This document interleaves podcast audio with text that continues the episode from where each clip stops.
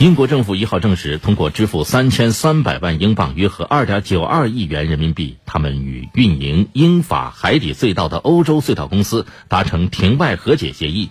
欧洲隧道公司撤回针对英国政府秘密交易的诉讼，同时双方将在英国脱欧后的跨境运输方面继续合作。来听报道。有消息爆出，为应对随时可能出现的无协议脱欧局面，英国政府交通主管部门去年底与三家渡轮公司秘密签约，合同总值一亿零八百万英镑，用于保障药品、食品等紧急重要的大宗商品跨境运输。不过，欧洲隧道公司对此提出抗议，并诉讼至法庭，指责这些合约是违反公平竞争的秘密交易。同时，英国媒体发现，与英国政府签约的一家公司实际上没有从事过渡轮生意。一家爱尔兰公司曾经向他许诺提供支持，但是后来退出了合作。英国交通大臣克里斯·格雷林因为这桩秘密交易诉讼而遭遇信任危机。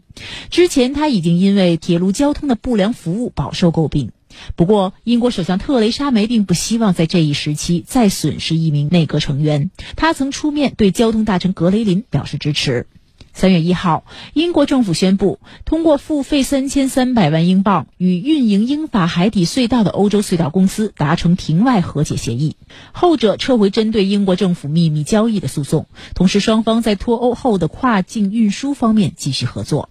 根据英国政府与欧洲隧道公司达成的协议，英国政府支付三千三百万英镑给欧洲隧道公司，欧洲隧道公司用这笔钱改进英国一侧相关港口的基础设施，增加检疫和海关检查，为脱欧后的跨境运输做准备。协议中还明确，英法隧道将成为脱欧后大宗货物出入境的主要通道。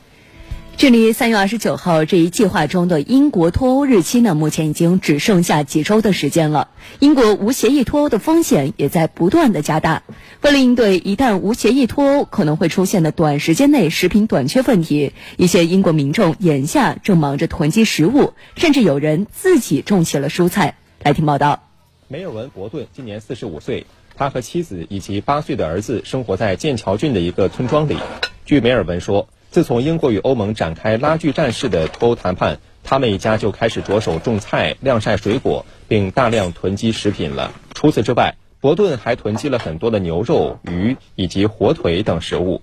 而在伦敦经营这一家蔬菜种子店的保罗·阿里戈则做起了脱欧生意。他将胡萝卜、南瓜、番茄等蔬菜的种子打包售卖，并将其命名为“脱欧蔬菜救生包”。几周内卖出了几百份。英国食品长期以来大量依赖进口，尤其是在初春时节，英国大部分新鲜食品都是从西班牙、葡萄牙、荷兰甚至更远地区进口而来的。欧盟方面此前就曾发出警告说，如果英国最终选择无协议脱欧，将在短时间内给英国的食品供应带来极大风险。